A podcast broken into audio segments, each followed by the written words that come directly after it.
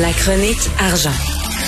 Une vision des finances pas comme les autres. Alors, nous discutons avec Yves Daou, directeur de la section argent du Journal de Montréal, Journal de Québec. Yves, on a besoin de croupiers à l'Auto-Québec, puis on embauche des croupiers qui viennent de hors Québec. En fait, euh, les, comme on dit, les jeux sont faits, rien ne va plus. Ben, c'est vraiment fascinant. Euh, je sais pas si tu savais ça, Richard, mais actuellement, les Québécois, là, en 2019, là, ont dépensé pour 450 millions dans des jeux euh, de hasard en ligne au Québec, euh, ben, ici au Québec, mais évidemment, beaucoup de cet argent-là est fait sur des sites étrangers. Bon, tu connais PokerStar, il y en a d'autres, casino.com, etc.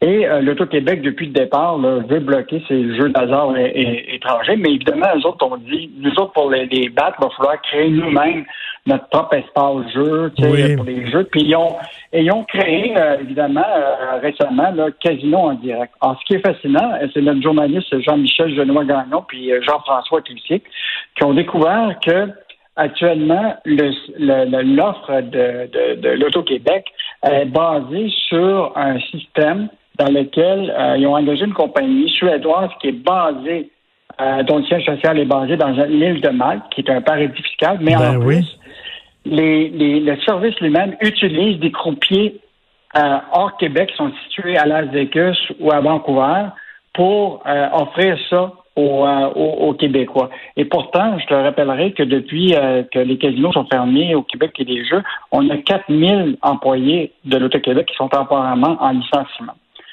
Fait que je, bon, écoute, je, comprends que l'Auto-Québec veut absolument récupérer une partie de, cet argent-là, mais euh, mettons que c'est assez surprenant. Et je te rappellerai que le taux effectif d'imposition de ces entreprises-là, euh, qui sont situés dans l'île de Malte, là, euh, Malte, c'est 4,8% en 2019. Donc, euh, c'est des, des, sociétés qui sont basées ailleurs pour lesquelles, évidemment, leurs profits, euh, ben, leurs impôts sont, sont payés dans des, des îles qui sont pas ici. Et je veux juste te dire que l'Ontario, récemment, a décidé, elle, d'aller complètement dans le sens inverse de l'Auto-Québec. L'Ontario, là, se dirige vers la légalisation du jeu en ligne. Ça, que ça, va être fini les zones, ça va être fini les zones euh, grises qui permettent à des opérateurs qui sont basés à l'île de Map, un peu partout, d'offrir des plateformes en jeu. Ça fait que là, si tu veux offrir un, service en Ontario, il va falloir que tu sois légal, donc tu vas devoir montrer euh, patte blanche. Euh, donc, euh, Mais oui, parce que c'est quand même bizarre de voir un, organisme, une société d'État comme l'Auto-Québec faire affaire pour ces sites de blackjack en direct, faire affaire avec une compagnie suédoise qui est installée euh, dans un paradis fiscal, puis le, patron de Évolution, l'entreprise suédoise avec, le, avec qui le Québec fait affaire, son nom est, apparu dans les Paradise Papers. C'est Puis, là, puis en plus, l'Auto-Québec, on dit, on les a questionnés sur cette démarche-là, puis on dit, l'Auto-Québec a répondu à, qu'ils ont, ils ont fait, ils ont demandé à la Sûreté du Québec de faire l'enquête et ils ont reçu l'autorisation de l'autorité des marchés publics pour aller de l'avant avec cette compagnie-là. Fait que je sais pas c'est où s'était fait le due diligence, là, mais... Euh, c'est un, excellent texte hein, de Jean-Michel Genois Gagnon et Jean-François Cloutier, il faut le dire. Là. Un excellent texte, on apprend euh, toutes sortes de choses là-dedans et comme je dis, c'est assez spécial de voir que l'Auto-Québec fait affaire avec ce genre d'entreprise-là. En tout cas, on va devoir les surveiller. Autre bon texte aussi, une abondance de produits chinois dans le panier bleu. C'est pas censé se bénéficier aux, Québécois, ce panier bleu? Enfin, moi, je trouve que le panier bleu, il devient de plus en plus bleu pâle. ben oui. Parce que là, ce qui est fascinant, c'est en tout cas la compréhension que beaucoup de Québécois avaient, c'est que quand on a lancé cette initiative-là, quand même, pour laquelle le gouvernement a quand même mis presque 3,8 millions de, d'argent là-dedans, hein, c'était l'idée de mettre de l'avant la promotion de, l'achat local puis de produits québécois. Alors là, ce qu'on comprend de l'initiative euh, qui a été lancée hier, c'est que là, maintenant, tous les commerçants qui ont une adresse ou une propriété québécoise ici auront accès dès l'automne prochain à un site transactionnel bleu piloté par le, le, fameux Et donc, les produits étrangers sont également bienvenus dans cette plateforme-là. par exemple, hmm. si tu une, une télévision chinoise, mais toi, mettons que tu as un petit euh, magasin, là, puis tu vends juste des produits chinois, mais ton adresse est ici au Québec, ben, tu vas pouvoir être à l'intérieur du, du panier. Ben là, c'est n'importe quoi.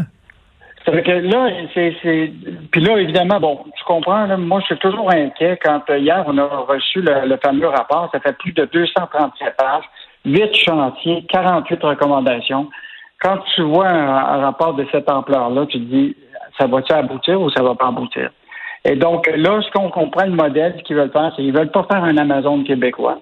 Ils veulent développer une plateforme transactionnelle qui va permettre à tout le monde au Québec qui, qui soit qui a une adresse évidemment commerciale ici, euh, d'être dans ce dans ce site-là. Puis là, il va y avoir des pastilles. Tu vas être bleu foncé, tu vas être euh, bleu moitié-moitié, tu vas être bleu pâle, dépendant de ton niveau d'achat local.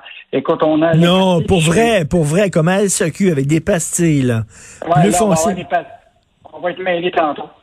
Ben voyons donc. Donc quelqu'un peut avoir une épicerie, mettons, puis c'est rien que des produits japonais dans son épicerie, parce que c'est une épicerie spécialisée dans les produits japonais. Il fait tout importer les produits qu'il vend, puis lui va se retrouver dans le panier bleu. Et euh, ce que Pierre Fitzgibbon a dit hier, le ministre de l'Économie, il dit euh, dans une perspective d'achat local, il est préférable d'acheter un produit étranger chez un commerçant québécois que de passer par d'autres plateformes pour acheter ce même produit-là. Mais peut-être que peut-être qu'il a, raison, mais la réalité, là, c'est qu'il me semble que l'initiative, c'était de mettre de l'avant des produits qui étaient fabriqués au Québec, ben oui. Euh, des produits qui sont manufacturés au Québec, de mettre de l'avant, puis de là, évidemment, permettre son, son, son achat. Maintenant, si ça devient une espèce de, de fourre-tout, ce que tu là, tu, tu, vas savoir, ben là, il y en a qui vont dire Hey, ça, c'est pas bleu pâle, c'est bleu foncé, puis là, je vois déjà le débat. Là. Donc, euh, initiative qui, qui passe sur des chapeaux de roue, mais euh, on va quand même surveiller ça. Mais moi, je suis toujours inquiet quand il y a des rapports qui fait 300 pages, 8 chantiers, 48 ben recommandations. Non, on est loin, on est loin de l'idée de départ du panier bleu. Merci beaucoup, Yves. On se reparle demain. Bonne journée. À demain. Bonne journée.